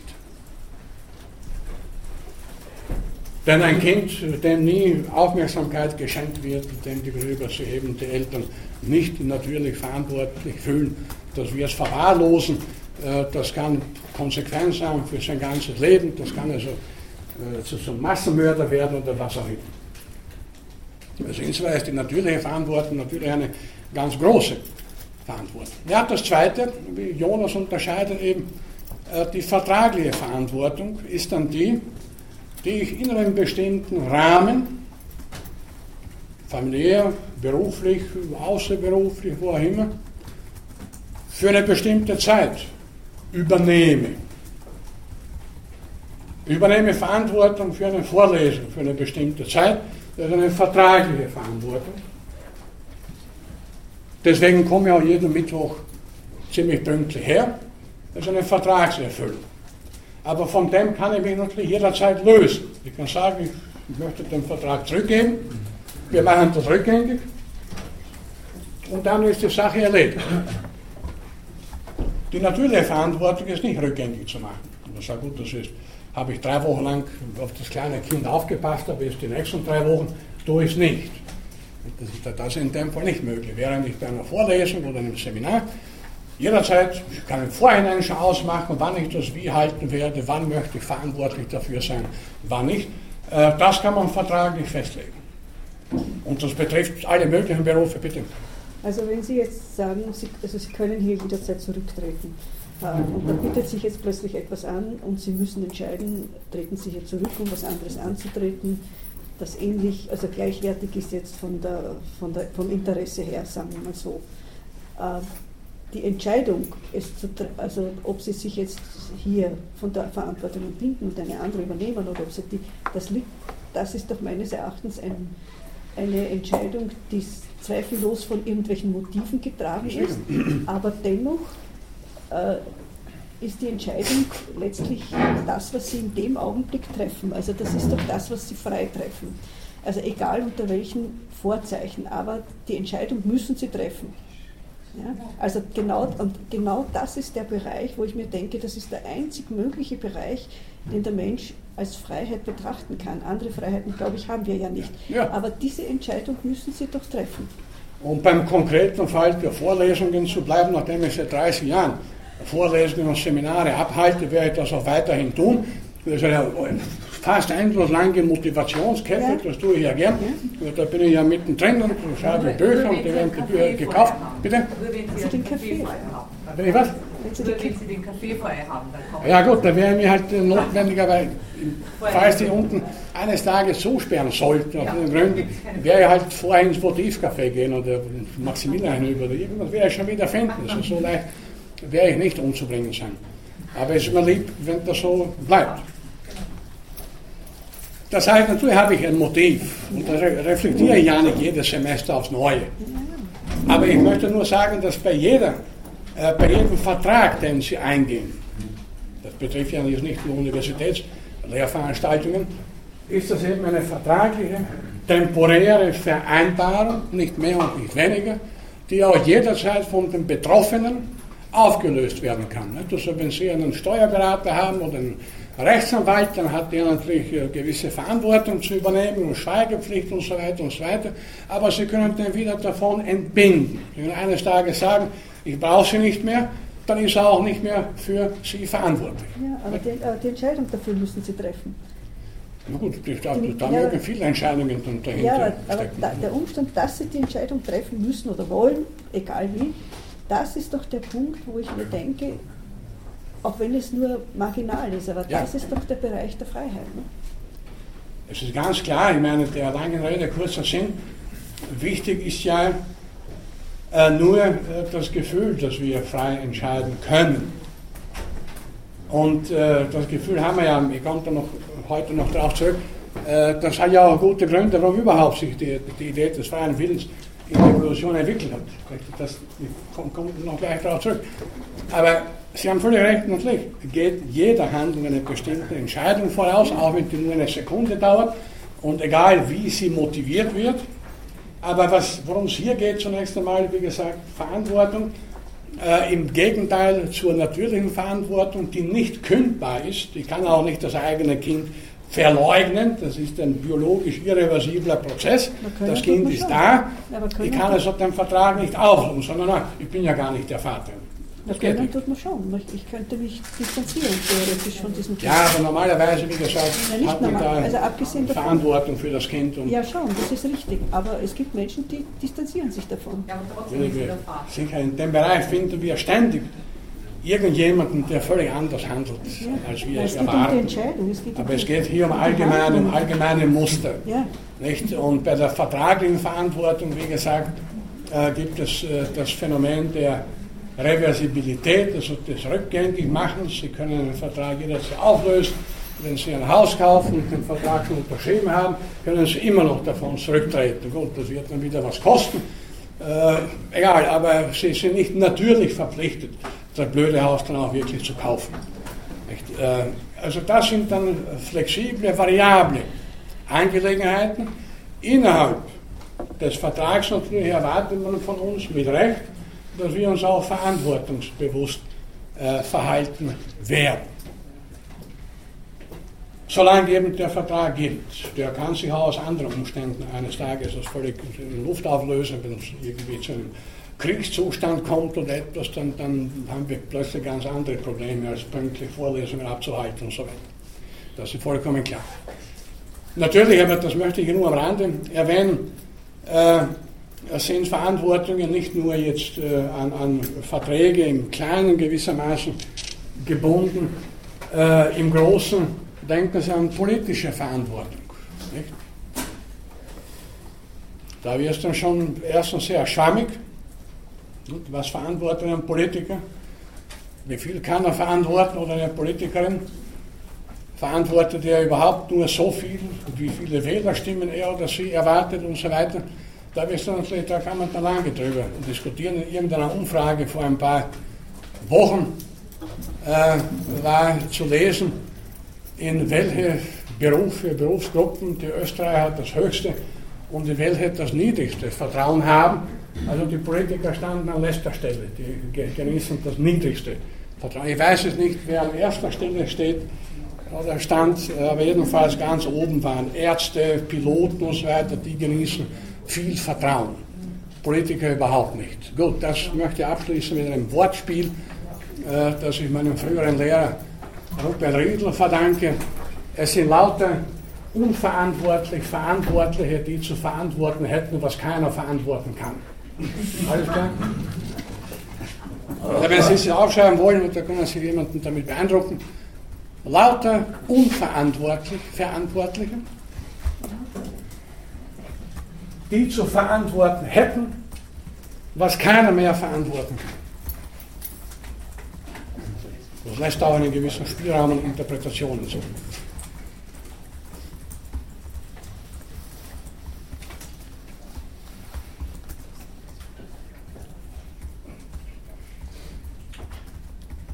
Wie sehr aber die Handlung, äh, das Handeln oder die sogenannte Handlungsfreiheit eingeschränkt werden kann durch innere und äußere äh, Faktoren, zeigt ein konkretes Beispiel. Äh, ein bekannter Philosoph, Ludwig Wittgenstein, von dem Sie sicher in der einen oder anderen Vorlesung und in Seminaren mehr als Ihnen lieb ist, hören werden. Aber mich interessiert ja nicht seine Philosophie, sondern ein biografisches, ein biografischer Aspekt, äh, der sehr gut zu unserem Thema passt. Wittgenstein war homosexuell, das wäre heutzutage nicht weiter äh, von Bedeutung. Damals war das noch strafrechtlich relevant, darf man nicht vergessen, wir reden hier von einer völlig anderen Zeit, von einer völlig anderen Zeit. Und Wittgenstein übersiedelte vom 17. in den 3. Bezirk und merkte dann beiläufig bei einem Spaziergang in den Prater, dass er dort auf junge Männer stieß, die sich bereitwilligst auf ihn einließen, um es sehr, sehr äh, neutral zu formulieren. Soweit, so gut. Nicht nur, dass das eben damals verboten war, ich weiß nicht, wie, wie sehr man wirklich äh, die, die Dinge dann strafrechtlich verfolgt hat, aber es war, ja, Homosexualität war verboten. Da ist Tagebücher von Wittgenstein, wie sehr er darunter gelitten hat. Dass er das gemacht hat. Trotzdem zog es ihn dreimal pro Woche, ob er wollte oder nicht, vom dritten hinüber in den zweiten Bezirk. Nachher fühlte er sich unwohl, ekelig, hat er auch geschrieben, aber er musste dorthin. Wie kommt man aus einem Dilemma heraus? Er übersiedelt in den 13. Bezirk, ganz weit im Westen von Wien, wo es dann keine jungen Männer gab, die sich auf ihn einließen. Und da war das Problem vorübergehend, vorübergehend gelöst, bis sich die Hausdame in ihn verliebte. Da musste er wieder flüchten. War eine tragische Figur, Wittgenstein. Also wenn man seine Philosophie nur seinen Traktatus kennt, nicht wahr, das ist also, kann man vergessen, die Figur ist viel interessanter. Ja, das hat mir so gestanden, er hat diese Raubeinigung jungen Männer gelebt da von dem von Prater. Und als er dann nach Gizzi gekommen ist, war nicht das, ja. sondern es hat sich, haben sich auch junge, aber feine und, und sehr feinfühlige Männer in ihm verliebt und es hat ihm gar nicht gefallen. Das war nicht seine Typen. Ja, ja, das kommt ergänzend hinzu, ja, ja. ja, ja. ja. Also, Sie verstehen ja die Pointe. Er musste dorthin, ne, aufgrund seiner Neigung, aufgrund äh, äußerer und sozialer und auch innerer weil er glaubt, es ist falsch. Homosexualität ist falsch. Der war ja davon überzeugt. Die ganze Gesellschaft war überzeugt. Musste er dann darunter leiden, bitte? Die ganze Gesellschaft war davon überzeugt und das war vielleicht auch ein Grund, dass er sich so schlecht gefühlt hat. Ja, das, das war so typisch, so ein Kampf innerer Gefühle. Und immer, immer wieder hat das eine gesiegt. Dann ist er, er hat die Wohnung verlassen, vielleicht mit, mit dem festen Vorsatz, heute gehe ich nicht rüber zum Prater. Kaum war er draußen, trugen ihn schon die Füße hin. Bevor er bemerkt hat, war er schon dort. Wir wollen ihn deswegen nicht verurteilen. Äh, das ist ja vollkommen klar. Hier ist der Punkt nur der, äh, dass es so oft Neigungen auch äh, einen Menschen zur Verzweiflung bringen können. Und, der, und ein Bitte, seine Philosophie ist ja rational, nicht? Also die Welt ist alles, was der Fall ist. Der erste Satz im Traktatus nicht mehr. Gut, da haben wir lang seit Jahrzehnten diskutieren Philosophen, was hat er gemeint und so weiter. Nicht? in seinem persönlichen Leben eine tragische Figur, wie gesagt. Wenn man, wenn man seine Tagebücher, die lange Zeit geheim gehalten wurden, es durfte ja auch längste Zeit, es war ja in, in, in der Philosophie unter den Wittgenstein-Anhängern, durfte man ja das nicht sagen. Äh, der Biograf von Wittgenstein, von dem ich das habe, äh, William Bartley, hat eine Biografie geschrieben schon vor 30 Jahren, ein kleiner Band, äh, Wittgenstein, ein Leben, ein ganz schlichter Titel, und er widmet diesem Thema dort nur drei oder vier äh, Seiten. Und da gab es einen Aufschrei in der sogenannten Wittgenstein Community. Das ging so weit, dass man dem Bartley gedroht hat, ihn künftig, also der war Amerikaner, inzwischen auch schon gestorben, ihn künftig nicht mehr zu wissenschaftlichen Veranstaltungen Europa einzuladen. War persona non grata gewissermaßen. Nicht? Das ich auch vergeben, auch interessant. Weil das nicht sein durfte, dass Wittgenstein ein Heiliger. Das, kann doch, das ist genauso wie über Mozart lange Zeit gesagt wurde, er ist verarmt, gestorben und so weiter und er hatte nichts, das entspricht dem Bild des genialen, aufopferungsvollen Künstler. Mozart war vergleichsweise vermögender Mann, nur hat er halt immer wieder alles verspielt und konnte überhaupt nicht mit Geld umgehen. Nur das ist halt ein Aspekt, den man nicht so gern, äh, wenn man jemanden als Heiligen verehrt, äh, akzeptiert. Das darf nicht sein. Lieber der mittellose, aufopfernde, geniale, nicht anerkannte und so weiter. Das übliche blöde Klischee. Und da könnte man jetzt natürlich hunderte Biografien wahrscheinlich hernehmen, ohne jemanden anzuklagen. Im Gegenteil, nur um zu zeigen, äh, wie wir so an konkreten Beispielen äh, der sogenannte freie Wille und das freie Handeln und so weiter äh, sich oft in, in Luft auflösen. Bitte. Aber ist das nicht ein eigenes Thema im Hinblick auf den freien Willen, das Suchtverhalten ganz prinzipiell nicht, so wie Wittgenstein die Sucht hatte, in den Vater zu gehen und Mozart die Sucht hatte zu spielen, so gibt es ja auch Leute, die dauernd viel essen und kaum sind sie satt, könnten Sie sich die Haare ausreißen, dass Sie gegessen haben oder trinken oder was auch immer, nicht? Ich kenne einen Chirurgen aus Bayern, bayerischer kann man kaum sein, der hat 145 Kilo, das entspricht da mit dem Klischee des Chirurgen. Äh, der war in Wien hier zu Besuch vor einem Jahr. da war ich mit ihm in einem der Lokale Zentimeter, wo also die Portionen bekannt, wenn Sie das kennen, gewaltig sind. Ja, da hat er schon ja, Händel nehmen halt, nicht der ganze Stimmt. Und ein Maß Bier, die haben kein Maß, die haben nur Krügel. Er kann dann zwei Krügel. Hat er mir gesagt, ja, ich weiß eh, es kann jeden Tag, der ist schon über 70, mit mir zu Ende gehen. Nur was soll ich machen, wenn ich das schon sehe, das Handlich, das ist ja unglaublich. Das ist. Und da ist noch eines passiert, nebenbei gesagt, zur, zur Belustigung, dass am Nebentisch äh, drei jüngere Männer gesessen sind, recht kräftige Burschen, von denen einer zwei Schnitzeln verputzt hat. Also die Schnitzeln Zentimeter sind weg, das soll ja passieren. Der hat zwei verputzt und zwei Portionen Salat. Das hat der Chirurg ununterbrochen beobachtet. Also das glaube ich ist nicht. Der ging dann hinüber zu denen gefragt, wer sind Sie und wie können Sie. Er stellte sich heraus, das waren äh, Ringer, irgendeine Ringerschule hier in Wien oder weiß nicht, der hat also, die brauchen Kalorien. Der hat problemlos zwei so Schnitzel mit zwei großen Portionen Salat verputzt. Freiwillig oder nicht, äh, geschmeckt hat es. Jetzt kann man natürlich sagen, das ist auch kontraproduktiv, denn etwa der Chirurg, Sie kennen vielleicht andere Beispiele, er weiß ja, er hat 50 Kilo zu viel, aber er hat seit 30 Jahren kämpfe ich dagegen, aber erfolglos. Es geht halt nicht. Ne? Dann nehmen wir vor, so ab morgen, ja, dann plötzlich gibt es einen Geruch, das Schweinsbraten und schon geht es wieder los. Bedenken Sie, wie es wäre, wenn es Alters nicht gäbe. Aber das sind doch wenn Menschen. alle Menschen strikt nach rationalen Prinzipien ganz genau nur das essen und trinken würden, was überhaupt die Europäische Union gerade noch erlaubt und so weiter, das wäre eine langweilige Welt. Wenn alle Menschen, äh, es ist ja auch kein Zufall, äh, dass äh, vor allem Leute, äh, die tatsächlich ein sehr striktes, asketisches Leben führen, dass unter diesen Leuten häufig auch äh, Menschen anzutreffen sind, die einfach nicht ausgehalten werden können. Griesgrämige Charaktere, die auch sehr hart in sozialen Fragen antworten, mit denen man sich lieber nicht einlässt.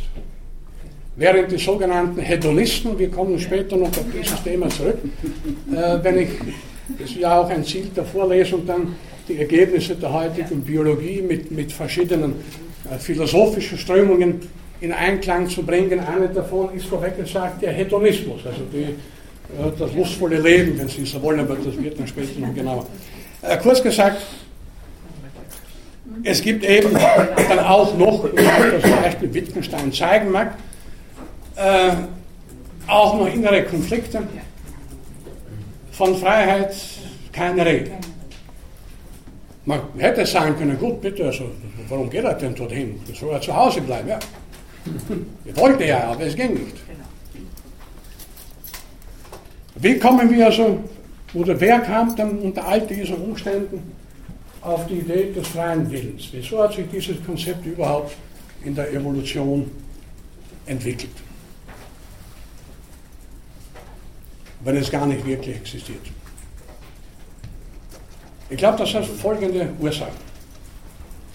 Ich habe das in meinem Buch Der freie Wille, die Evolution einer Illusion, auch einigermaßen zu rekonstruieren versucht und komme da auf ungefähr die folgenden Schlüsse. Erstens, wir Menschen sind, wie bei anderer Angelegenheit, Gelegenheit bemerkt wurde, äh, bis zu einem gewissen Grade, jeder von uns mehr oder weniger, metaphysikbedürftig. Das heißt, wir suchen sogar hinter den Dingen gewissermaßen nach Struktur, nach Ordnung, nach Sinn. Und sind damit wahrscheinlich die einzigen Lebewesen, auch die einzigen, die gewissermaßen die Welt verdoppeln. Es genügt uns nicht, die Welt, wie sie ist, wie sie sich in unserer Wahrnehmung präsentiert, mit ihren unzähligen Gegenständen, belebte, unbelebte Objekte und so weiter, sondern wir vermuten dahinter, oder viele von uns vermuten dahinter sogar auch noch höhere Absichten und so weiter. Also der Homo metaphysicus, wie Schopenhauer sagte, oder Animal Metaphysicum, das, das metaphysikbedürftige Tier, hat sich wohl zu dem Zeitpunkt, unter Anführungszeichen, zu entwickeln begonnen, als der Mensch auch in der Lage war, selbstbewusst und selbstkritisch über sich selbst zu reflektieren, sich die berühmten Fragen zu stellen, wer bin ich, woher komme ich, was soll das alles überhaupt bedeuten. Hätte sich diese Fähigkeit nie entwickelt, wäre uns eine ganze Menge erspart geblieben, aber auch eine ganze Menge interessante Dinge wären uns dann entgangen. Wir hätten ein viel ärmeres Leben. Gut, wenn wir aber davon nichts wüssten, würden wir das auch nicht als arm empfinden. Das war halt der Hintergrund, also die Metaphysikbedürftigkeit, die, der Drang gewissermaßen hinter allem, was geschieht, äh, irgendeine Absicht, einen Sinn oder zumindest einen Zweck in einem profanen Sinne zu erkennen. Das zweite, vielleicht wichtiger, die Erkenntnis des eigenen Ich und damit die Erkenntnis der eigenen Möglichkeiten. Ich kann mir gut vorstellen, jetzt etwas spekulativ natürlich, irgendeiner unserer steinzeitlichen Vorfahren müht sich da lange ab mit zwei Steinen und plötzlich macht er Feuer. Kann mir gut denken, dass der ja geradezu ein ekstatisches Gefühl verspürte. Das habe ich gemacht. Ja, das war, ich ich habe das geschafft. Das war ich allein. Also ich, ich habe hab die Möglichkeit, meine Welt gewissermaßen zu kontrollieren. Und mit diesem Ich-Bewusstsein hat sich, so behaupte ich, flankierend über längere Zeiträume auch die Illusion, die Vorstellung, die Idee entwickelt, ja, ich bin frei zu tun, was ich will. Aber den freien Willen. Ich schaffe es ja. Aber bitte, wir müssen ja nicht in die Steinzeit zurückgehen. Das haben wir heute nach wie vor auf Schritt und Tritt. Wie schon zum letzten Mal gesagt wurde, wenn jemand gesagt hat, bitte, du schaffst es ja, wenn du nur willst, ist ja das eigentlich schon äh, eine Entmündigung des, des Betroffenen. Wir verwenden wiederum das Instrument des Willens als Machtmittel gewissermaßen, um jemanden dazu zu bringen, genau das zu tun, was wir wollen, nicht was er will.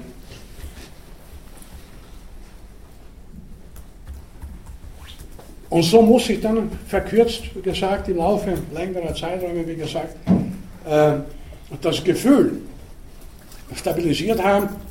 Also erstens, ich bin eine autonome Person und ich kann Verschiedenstes bewerkstelligen.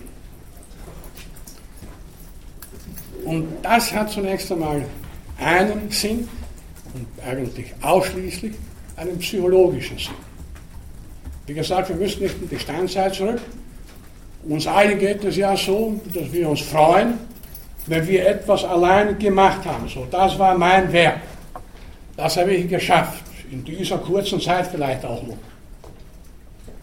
Ein Spitzensportler, der einen Rekord aufstellt oder den bisherigen Rekord bricht, muss natürlich das Gefühl haben, so, das ist also erhebend. Nicht? Was seine Motive sind, eine ganz andere Frage. Und dass er nicht wirklich frei gehandelt hat, sondern angetrieben war durch sportlichen Ehrgeiz und was weiß ich, durch welche sozialen Umstände, aus denen er sich befreien wollte, da kann man dann wieder tiefenpsychologisch wahrscheinlich hunderte Sachen hinein projizieren. Das ist was ganz anderes. Aber das Gefühl bleibt, ich habe das gemacht. Und zwar nur ich. Ich allein, ich habe mich so entschieden und das war richtig. Ich glaube, dass aus diesen, aus diesen Gründen, und vor allem aus diesen Gründen, äh, die Idee der Willensfreiheit entstanden ist und sich dann auch relativ leicht äh, tradieren ließ. Weil ja jeder in seinem Leben irgendeine Art von Befriedigung braucht und irgendeine Bestätigung, etwas Sinnvolles, Nutzvolles, Wichtiges, wenn nicht sogar Großartiges gemacht zu haben. Ist das jetzt nicht eine metaphysische Annahme? Hätte kein Mensch, bitte? Ist das nicht eine metaphysische Annahme? Dass wir eine empirische, empirische Annahme. Wenn umgekehrt, wenn umgekehrt kein Mensch jemals irgendetwas leisten wollte, sich kein Mensch irgendwie hervorgetan, hervortun wollte, naja, dann wären wir heute noch auf den Bäumen, sprichwörtlich gesagt.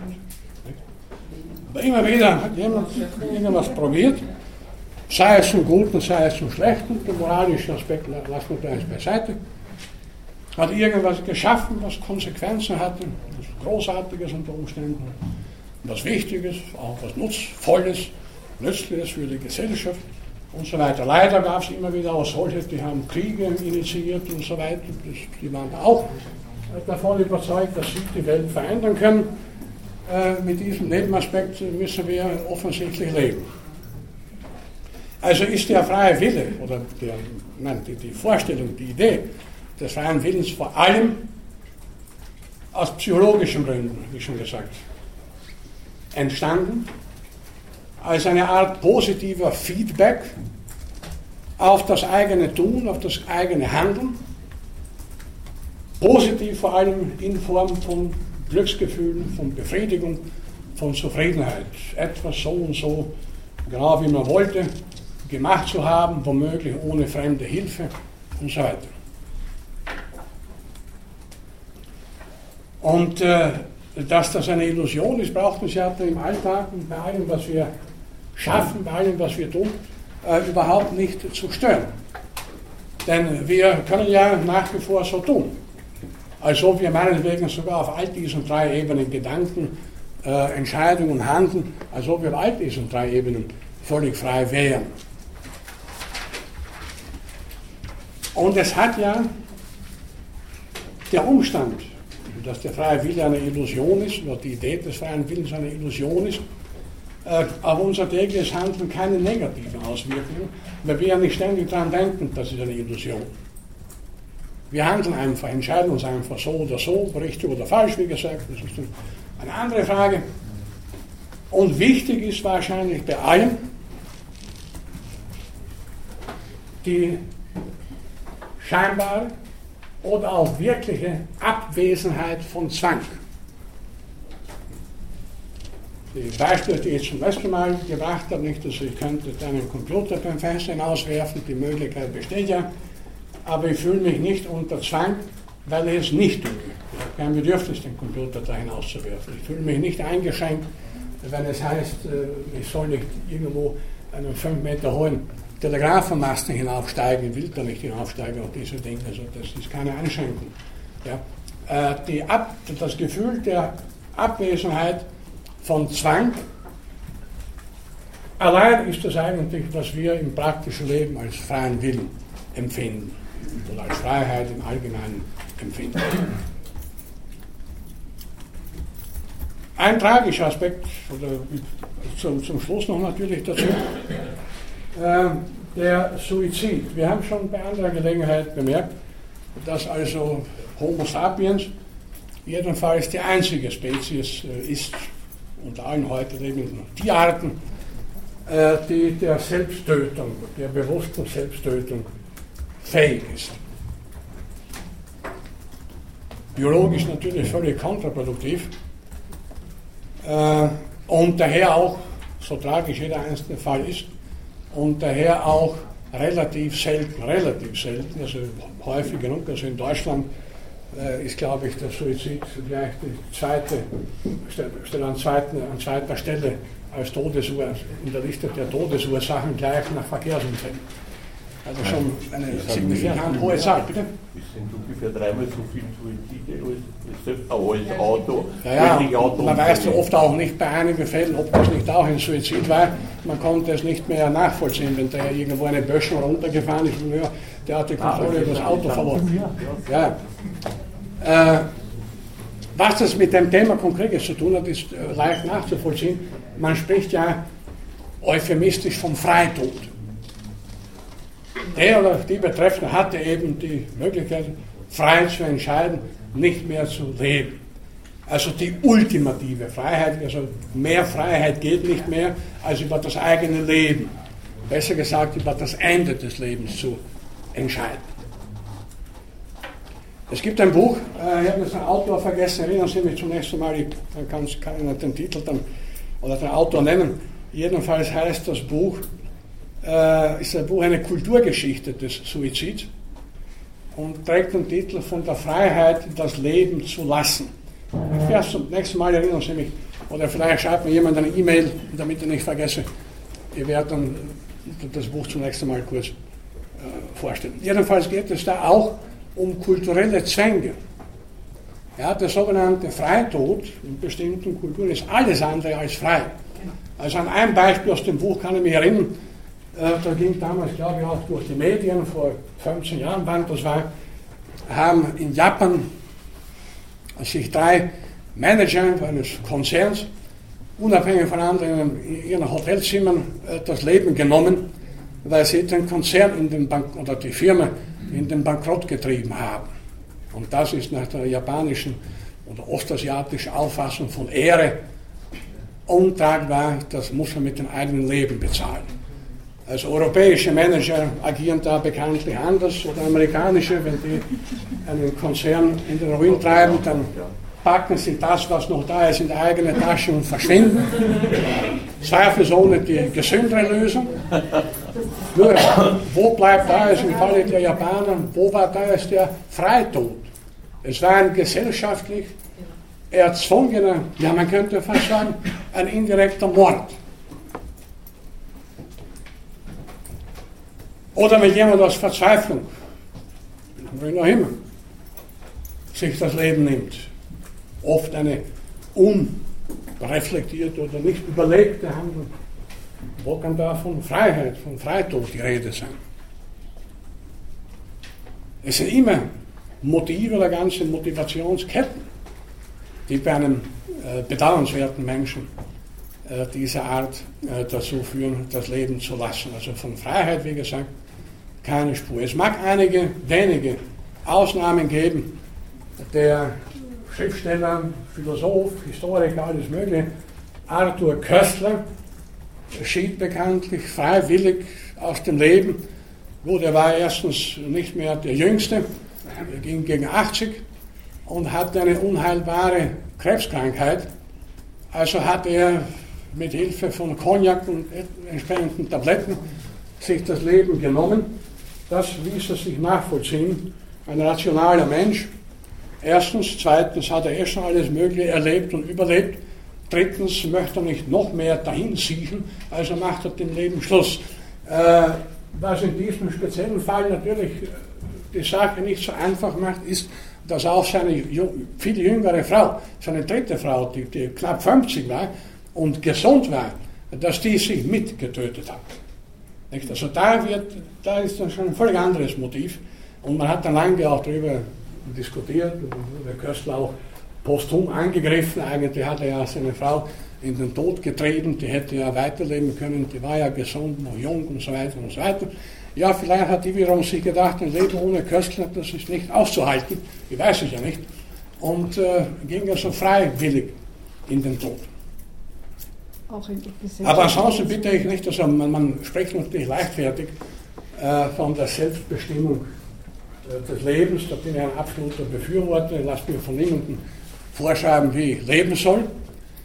Aber ob es tatsächlich in jedem Fall selbstbestimmt ist, wenn jemand sich das Leben nimmt, das sei dahingestellt. Es mag in, vielen, in manchen Fällen der Fall sein, aber zweifelsohne gilt das nicht für alle. Der heißt Gerd Mischler von der Freiheit das Leben zu lassen. Genau, genau. genau. Mischler heißt der Autor, ja, ja genau. Ja. Mischler, danke für. Wo, wo haben Sie das her in der kurzen Zeit? Naja. ja. Aber es gibt auch äh, gegenteilige Beweggründe.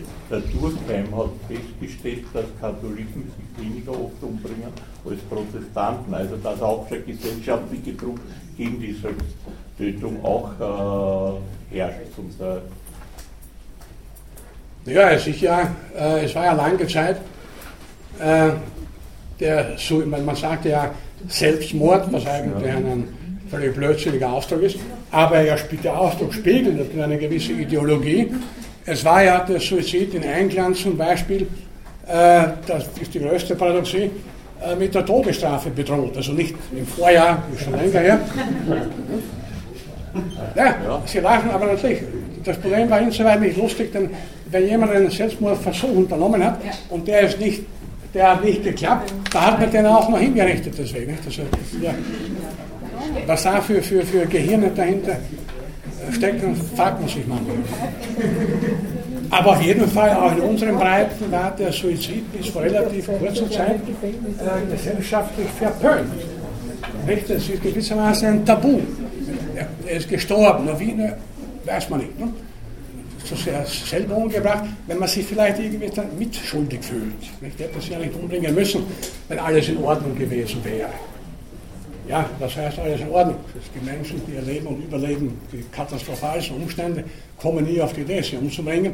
Dann gibt es so tragische Fälle wie ein 17-, 18-jähriges Mädchen, das springt vom fünften oder sechsten Stock, weil die Eltern ihm nicht erlauben, in eine Diskothek zu gehen. Eine völlige Kurzschlusshandlung aus unserer Sicht, aus meiner Sicht kaum nachvollziehbar und blödsinnig. Das ist Liebeskummer, Schwachsinn, sich deswegen umzubringen. Völlige Idiotie. Nur sind das in 17, 18-Jähriger vielleicht anders. Auch hier wieder kommt natürlich eines, was Sie vorhin vor einer Stunde schon erwähnt haben, äh, das Postfaktum oder a priori. Äh, hätte ich mich im Alter von 18 umgebracht, jetzt bin ich 56, wäre mir zweifelsohne eine ganze Menge Mist erspart geblieben, keine Frage. Zweitens aber, so sehe ich es im Nachhinein, hätte eine ganze Menge angenehmer, interessanter Dinge nicht erlebt. Ich wäre zum Beispiel nie in Mexiko gewesen. Gut, das musste jedermann den Sinn des Lebens darin sein, nach Mexiko zu fliegen. Ich war zweimal dort. Aber nicht mit 18, wesentlich später. Ich hätte nie Vorlesungen gehalten. 18-Jährige sind dazu noch nicht, jedenfalls 17-Jährige damals noch nicht, äh, befähigt, befugt gewesen, einen Lehrauftrag wahrzunehmen. Und so. Vieles wäre erspart geblieben, aber vieles auch im Positiven. Jetzt ein, ein, ein 17-, 18-Jähriger, der sich umbringt, das wollte ich damit sagen, äh, ist natürlich unfähig, im Vorhinein zu sehen, welche Möglichkeiten, positive Möglichkeiten, er sich vereitelt, wenn er sich jetzt umbringt. Das kann er erst 30, 40 Jahre später, nur wenn er sich umgebracht hat, kann er eben das 30 gar nichts mehr später einsehen. Und daher haben wir natürlich alle sozial die Verpflichtung der Suizidprävention, insbesondere bei ganz jungen Menschen. Denn muss man ganz einfach klar machen, wenn man weiß, dass der, oder wenn er schon erwähnt hat, er bringt sich um, muss man immer ernst nehmen, äh, dem oder der klar zu machen, Moment, dass eine momentane Irritation, die ist verständlich, die ist nachvollziehbar, aber in drei Wochen ist das vorüber oder vielleicht noch früher. Wer weiß, was du, du wirst jemanden treffen, du wirst das und das erleben und es würde dir leid tun, wenn du jetzt das Leben lässt. Sie hat einen guten Freund, der ist leider seit vor langer Zeit gestorben, aber der hat sich nicht selber umgebracht. Da waren wir mal gemeinsam bei einer Tagung an einem sehr schönen Ort, sind am Abend nach dem Essen am Meer entlang spazieren gegangen und dann sagte er zu mir, also mein Gott, ich war der, der ihn da mit eingeladen hatte. Ich danke dir so sehr für diese Einladung und ich bin so froh, äh, dass ich mich vor drei Wochen nicht umgebracht habe, denn dann hätte ich das alles hier nicht erlebt. Ich wusste gar nicht, dass der vor drei Wochen Probleme hatte, hatte keine Ahnung. Nur er hat mir das auch dann gewissermaßen die Augen geöffnet. Ja, jetzt sieht er etwas völlig anders. Jetzt hat er was erlebt, wofür er sehr dankbar ist, was ihn sehr freut. Und das hätte er alles nicht erlebt, ja, drei Wochen später ernst gemacht hätte. Ich weiß, nicht, ich weiß bis heute nicht, der hat das Geheimnis im Grab mitgenommen, was es war, äh, dass der daran gedacht hatte, sich umzubringen. Vielleicht habe ich sogar ihm das Leben dadurch gerettet, dass ihn da zu diesem Symposium irgendwie mit veranlasst habe, wie auch immer.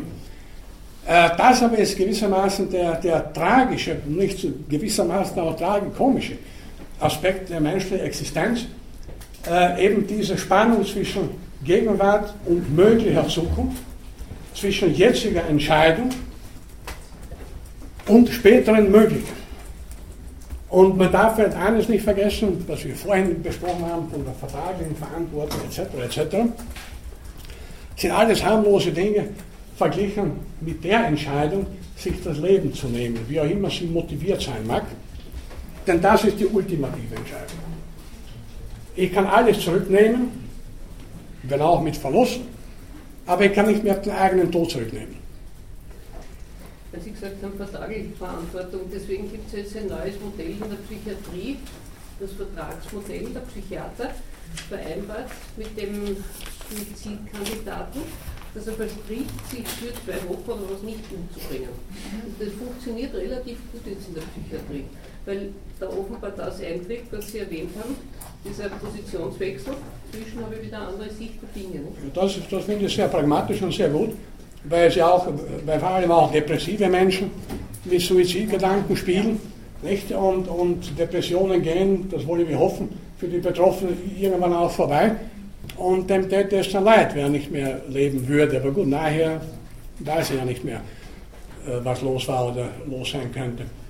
Und also der, die Konsequenz noch einmal, ich glaube also nicht, dass der Suizid in, in, im Allgemeinen wirklich als frei Tod apostrophiert werden kann. Von mir aus können wir bei dem Begriff bleiben. Er hat sich eingebürgert, aber von eigentlicher Willensfreiheit würde ich da in den meisten Fällen zumindest nicht reden wollen. Und Vor allem noch einmal können wir daraus auch die moralische Verpflichtung ableiten, äh, wie gesagt, äh, Suizidprävention.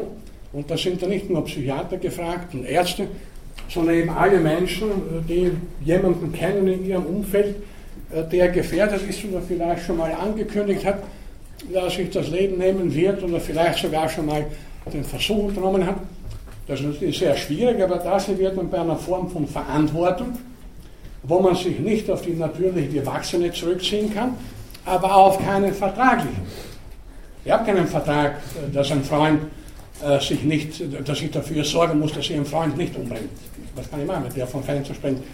Äh, aber ich kann natürlich als, als äh, aufmerksamer, mitfühlender Mensch die Verpflichtung spüren oder auf mich nehmen, hellhörig zu sein und die Probleme der anderen äh, nicht zu ignorieren. Zumindest die Probleme der Ängsten und Mitmenschen, der Leute im kleinen Kreis, die ich näher kenne. Die ganze Menschheit retten werde ich nicht, das habe ich auch nie probiert. Äh, zu guter Letzt also, wir können uns, wie gesagt, frei fühlen.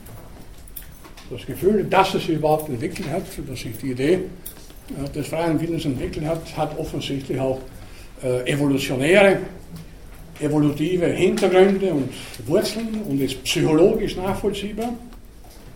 Obwohl letzten Endes alle Entscheidungen, die wir treffen, alle Handlungen, die wir vollziehen, ja alle Gedanken, die wir denken, zurückzuführen sind auf sehr komplexe, uns vielfach nicht zugängliche, und jedenfalls nicht im Augenblick der Entscheidung und der Handlung nicht zugängliche äh, Motive. Damit müssen wir leben. Die meisten von uns schaffen das auch in der Regel ganz gut. Und in diesem Sinne wünschen wir heute also einen angenehmen Abend und lassen Sie sich das Leben nicht verekeln. Es gibt nichts Besseres.